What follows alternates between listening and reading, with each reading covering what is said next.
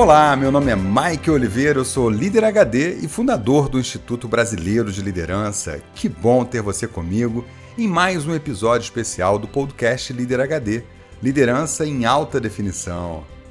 E aí, pessoa? Hoje eu vou trazer para você um conteúdo muito especial. Esse é um daqueles episódios para você ouvir anotando as dicas. Bom, deixa eu te contar como é que vai ser. No ano de 2022, nós fizemos uma trilha de treinamento para os líderes da Receita Federal em Minas Gerais. Como sempre nós propomos para os clientes, nós fizemos um diagnóstico de cultura de liderança e preparamos uma trilha com encontros ao vivo e conteúdos gravados da nossa plataforma também. E sem dúvida alguma, essa foi uma das turmas mais engajadas do ano. Eles nos surpreenderam. Foi maravilhoso ver o envolvimento dos líderes e, principalmente, o nível de transformação que eles fizeram na gestão, quebrando todos os paradigmas, porque você que está aí ouvindo deve imaginar: o ambiente público já tem aquele estereótipo né, da estabilidade, da burocracia, da dificuldade de colocar inovação em movimento. E mesmo num ambiente como esse, eles foram exemplos de inovação, engajamento, transformação e propósito. Eu decidi contar para você como isso aconteceu de uma maneira muito especial. Eu chamei os líderes que encabeçaram esse movimento para conversar com a gente e contar como fazer uma transformação notável, mesmo em ambientes de muito controle, estabilidade e até uma certa limitação de recursos. O que você vai ouvir agora é o relato de como a Receita Federal de Minas Gerais conseguiu destaque nacional. Quem vai conversar comigo é o Mário José Deon e Guilherme Henrique Ferreira, ambos da Superintendência da Receita Federal de Minas Gerais. Se prepara, porque esse não é um episódio qualquer. É uma aula para você sacar a receita da liderança.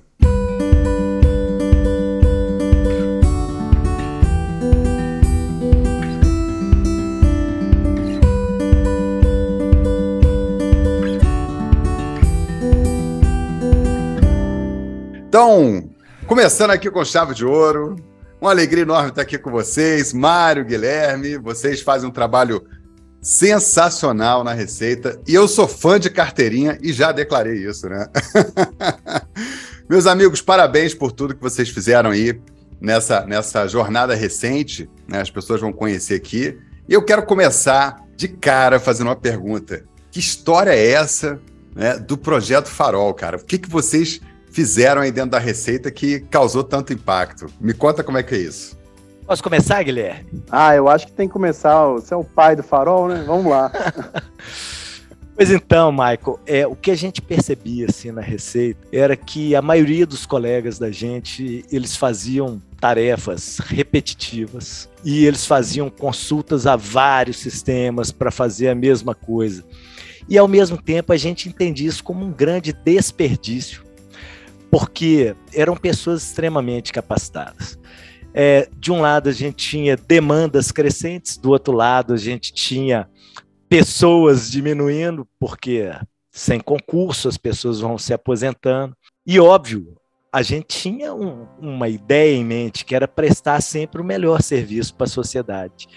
E aí a gente resolveu é, fazer um desenvolvimento interno de um programa que automatizasse essas tarefas repetitivas, essas, essas multiconsultas que serviam só para buscar uma informaçãozinha para a gente resolver um processo lá no final. E surgiu essa, essa ideia de fazer um programa que simulasse uma pessoa para fazer todos esses passos.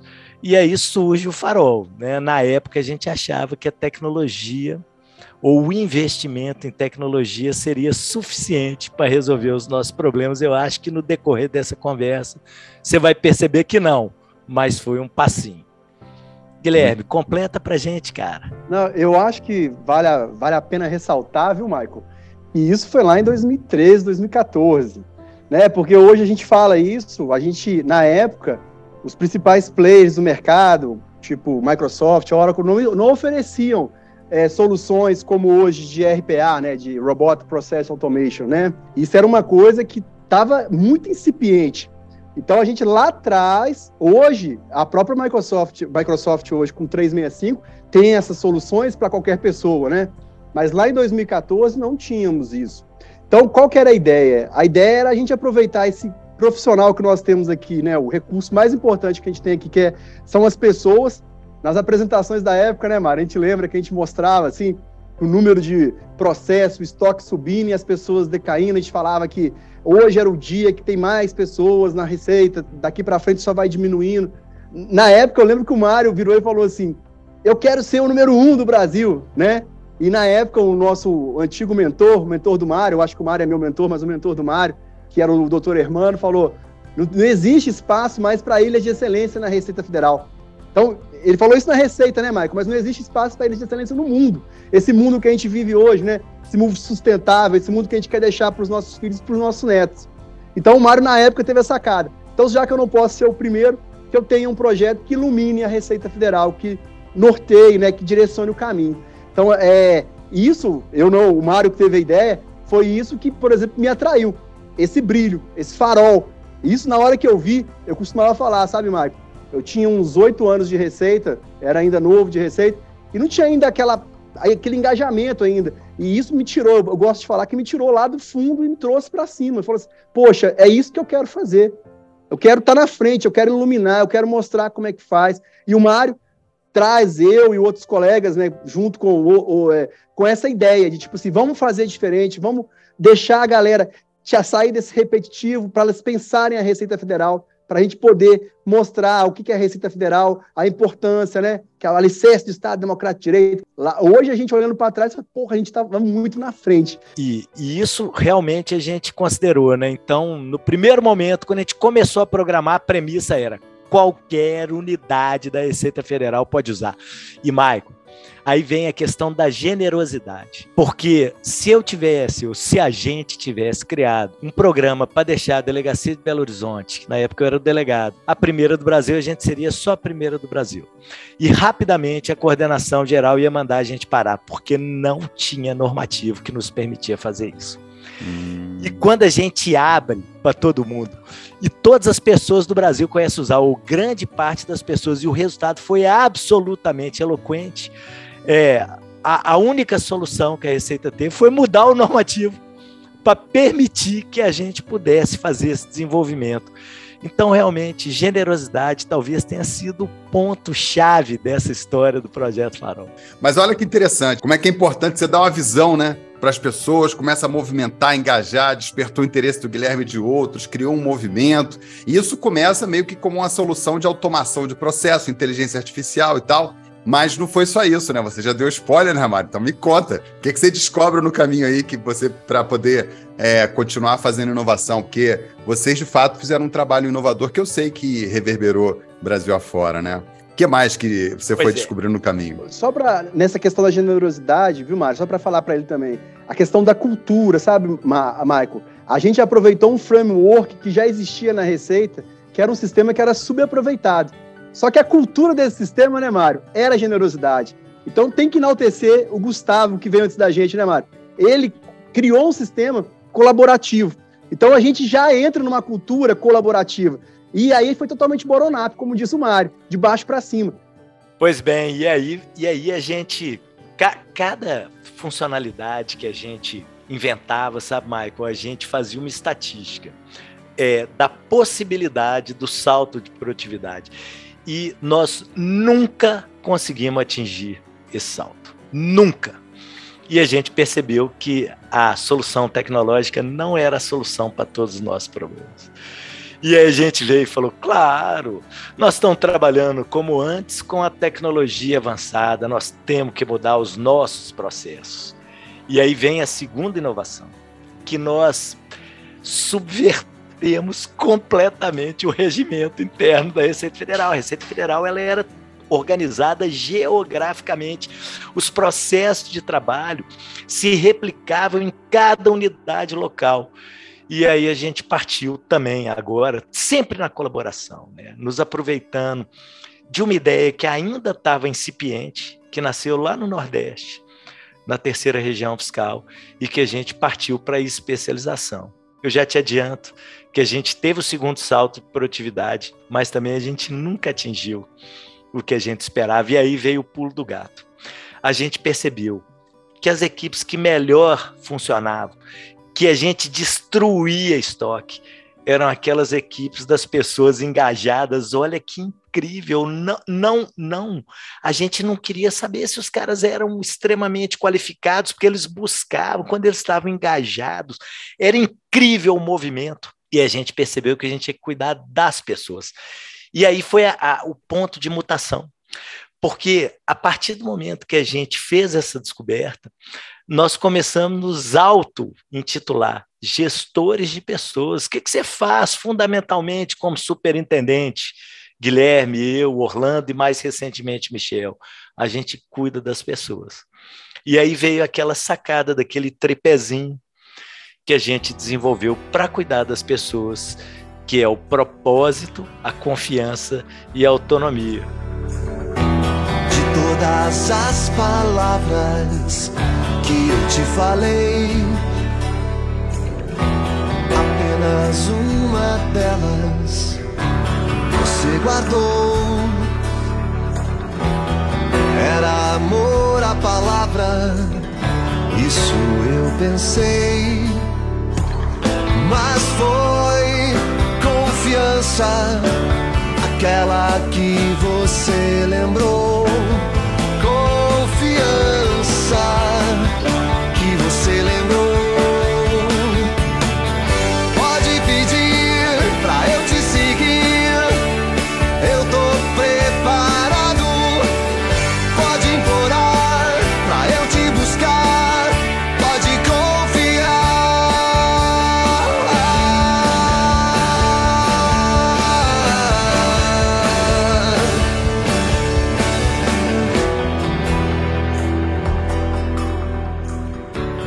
Quando a gente teve essa sacada, a gente começou a falar assim, porque isso é uma mudança de cultura muito grande. Quando a receita ela bota uma lupa é, nas coisas, ela bota uma lupa no resultado, no processo, no estoque. A gente estava querendo botar a lupa nas pessoas. Então a gente falava, olha, processo aqui na sexta região fiscal, a gente cuida como é, as pessoas cuidam do agronegócio, a gente passa o trator. Agora as pessoas a gente cuida como um japonês cuida de um bonsai. É cada folhinha, cada raizinha a gente quer olhar com muito cuidado. E, e a gente começou um grande processo de fazer com que os nossos colegas e nós mesmos entendêssemos o propósito do nosso trabalho, porque a gente percebeu isso, várias pessoas já me falaram: olha, não adianta aumento, não adianta melhores qualidade de trabalho, trocar as viaturas, reformar os prédios. Motivação, ela vem de dentro para fora. E, e, motivação é basicamente propósito. As pessoas têm que entender a importância, a beleza do que elas fazem. E a gente investiu muito Assim, foi uma campanha de comunicação. Nossa, teve um dia que Orlando estourou comigo. Ele falou: não aguento mais te ouvir falando disso. Mas a gente repetia, porque tinha que mudar. Esse papo de a administração tributária, o alicerce do Estado democrático de direito, e a gente vinha fazendo toda uma construção e mostrando que, mesmo em um momento de, de ataque às instituições, a gente garantia que elas funcionassem, porque elas tinham o devido financiamento. E a partir daí a gente percebe que quando as pessoas trabalham por propósito, a gente até encontra ou se depara com alguns erros, mas com desvios não e aí a gente dá autonomia. A gente falava, voa, cara, voa, me traz a solução. É muito incrível, porque de uma hora para outra, a gente passa de três caras é, pensando a receita e tentando dar solução, para 20, depois para 60, depois para 100, depois para 1.500. Uhum. Mas agora a gente está falando Minas Gerais inteiro, e o tempo inteiro a gente está lá. Vai, o que, que você me sugere? Faz aí, experimenta aí. Se, se der errado, eu garanto. Né? Como é que é a frase, Mário? Quando chega para você e fala, estou com tal problema. Como é que você responde? A, a, a resposta padrão não é eu, gabinete. É, você está perguntando para mim? Como assim? Eu sou só o superintendente. Você é o especialista. vai lá, me vê a solução e me conta. E, e, cara, essa autonomia é muito incrível, porque de uma hora para outra a gente não tinha uma solução, a gente tinha várias soluções, era muito incrível ver. E a gente resolveu, não foi no gabinete, a gente resolveu nas, nas unidades, porque os caras tinham autonomia para experimentar. O, o Shebe, eu, ele fazia o planejamento do projeto Farol, e aí ele falava assim: qual que é a meta esse ano? Aí eu falava com ele: cinco erros. Como assim, Guilherme? Não, se você tiver cinco erros, não errava, não, não atingia a meta. Eu tenho certeza que você vai acertar em umas 500 iniciativas. Do, do, no serviço público, as pessoas elas não inovam por quê? Se eu inovar, vai dar trabalho. Porque inovar, está implícita a inovação, a transgressão. Você tem que mudar alguma coisa. Isso entrou, introjetou na cabeça de todo mundo. A galera parou de ter medo. Sigo tentando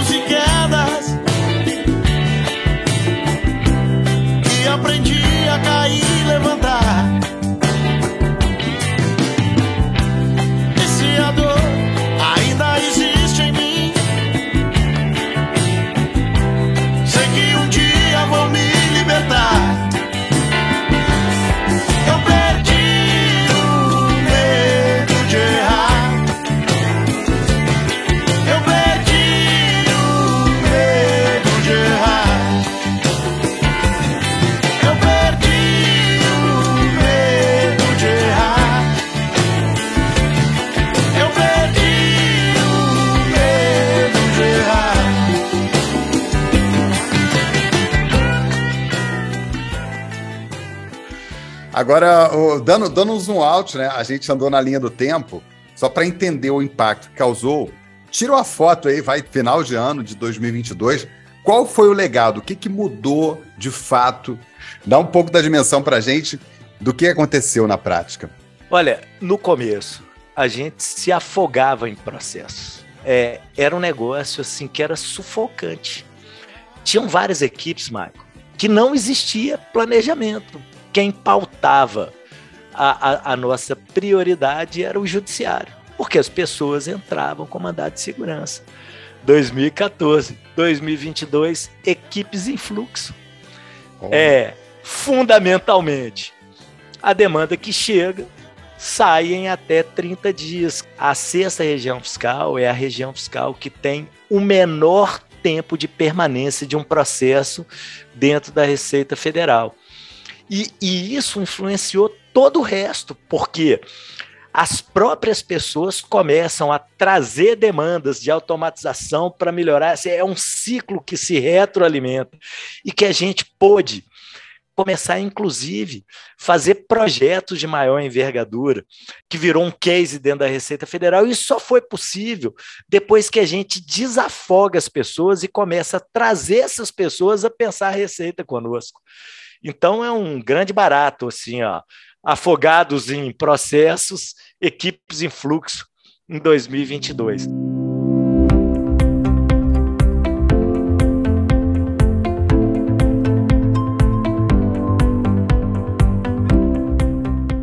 E tudo isso, né, Maico, é, andou junto com um grande projeto de sucessão. E isso eu acho que tem que ser falado.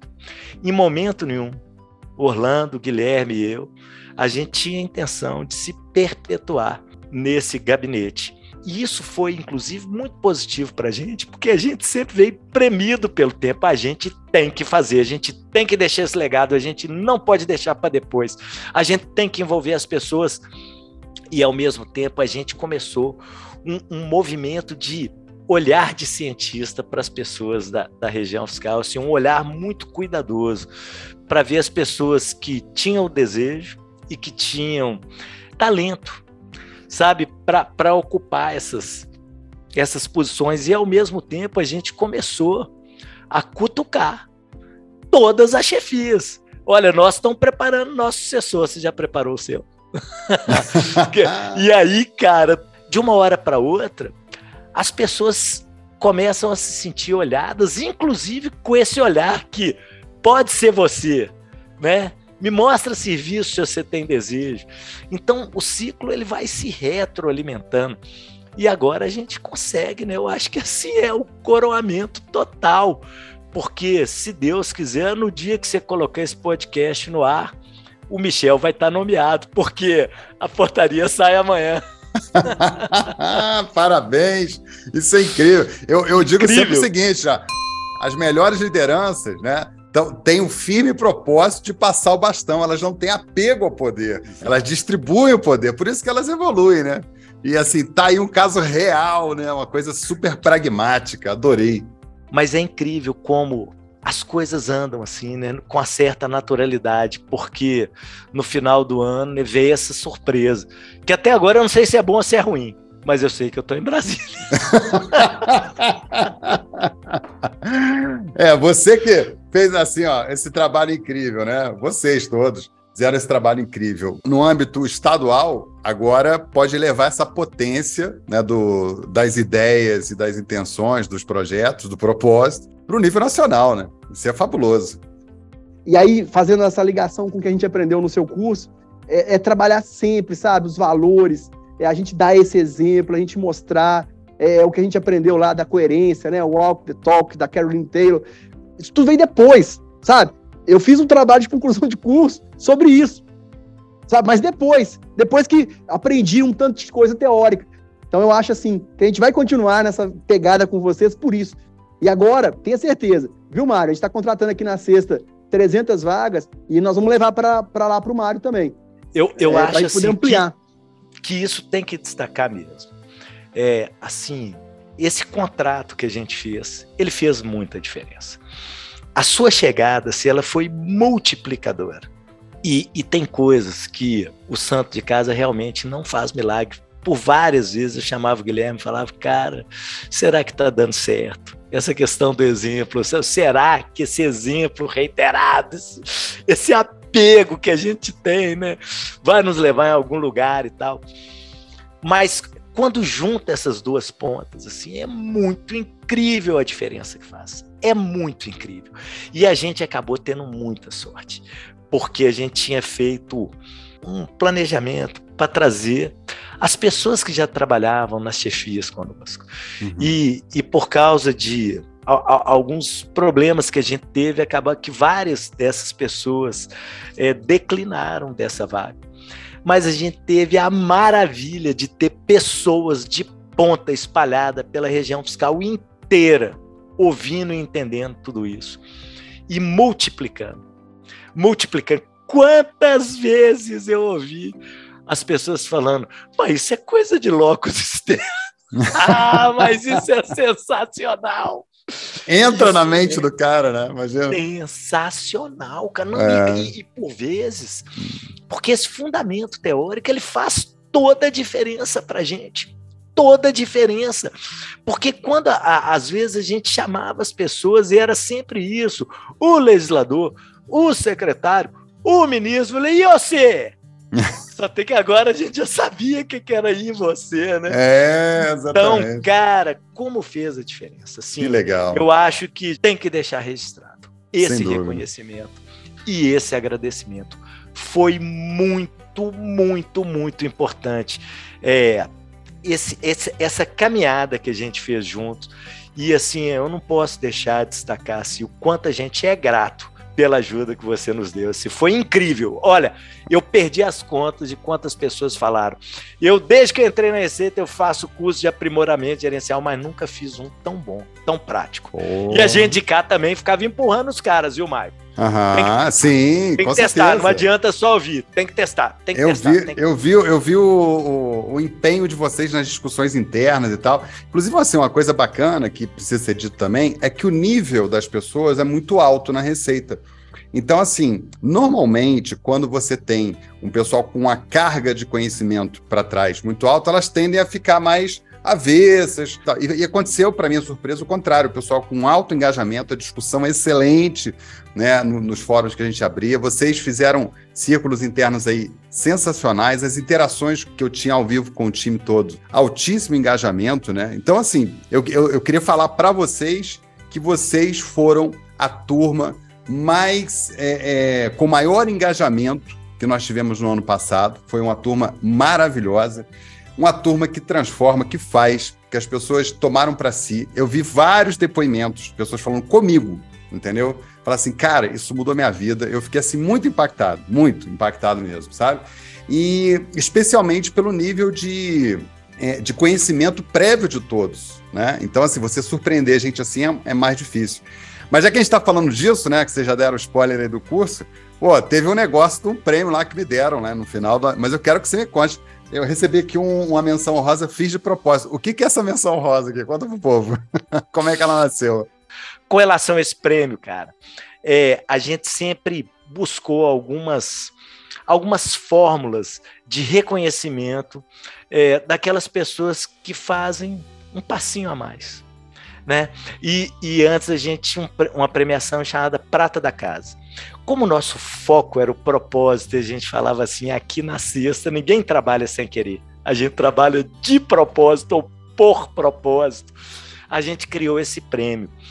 Só tem que foi tão envolvente e a gente começou a construir também parcerias tão fortes com a sociedade que a gente resolveu criar é, uma modalidade dos nossos parceiros. Então, assim, nós homenageamos o pró-reitor de infraestrutura da Universidade Federal de Lavras, por exemplo, que foi o primeiro cara que topou transformar cigarro em adubo e que depois foi o cara que, sob comando dele, inventou uma tecnologia é, para que a gente é, conseguisse transformar essas TV Box que roubam sinal de TV a cabo em microcomputador que a gente distribui para as escolas públicas é, de ensino fundamental.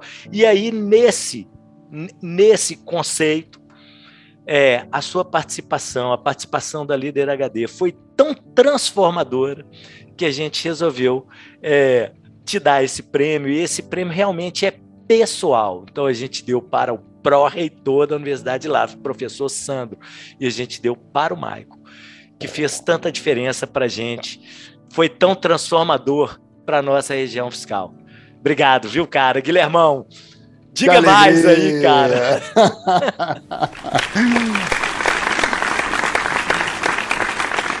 que alegria, para a gente é uma alegria, olha, nem tem palavras, rapaz, é, é muito bom. Mas, é como eu sempre digo, né? A gente sempre está aqui é, no nosso papel na, na, sociedade, na nossa vida, manda, reverberando alguma mensagem, né? E quando ela bate em algum lugar, é porque a gente está tá em ressonância, estamos na mesma frequência, né?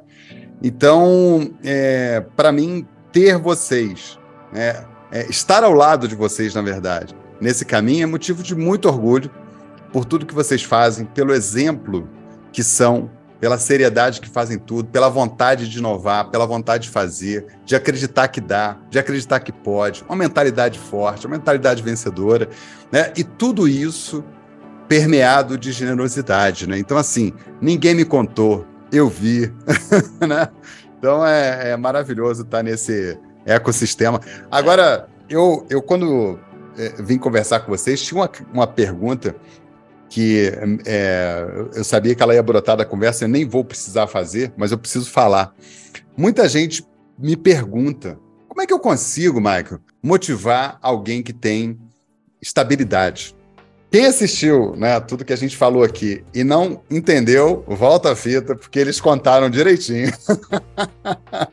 Faltou nada, né, Mário? Para poder Faltou para poder é, é, mexer com a pessoa que tem estabilidade? Isso é uma barreira? Definitivamente não. Traga o propósito para tudo que você faz. É, as pessoas têm que entender por que elas estão trabalhando. E tem que, que entender a importância que o trabalho delas faz na vida das outras pessoas. Isso é fundamental, sabe? E aí a gente, a gente tem que fazer uma relação mais ampla, sabe, Michael? Eu acho que assim, quanto mais a pessoa se afasta e enxerga o todo, mais ela se enxerga e ela entende toda essa importância. É propósito, propósito, propósito, tudo vai dar certo.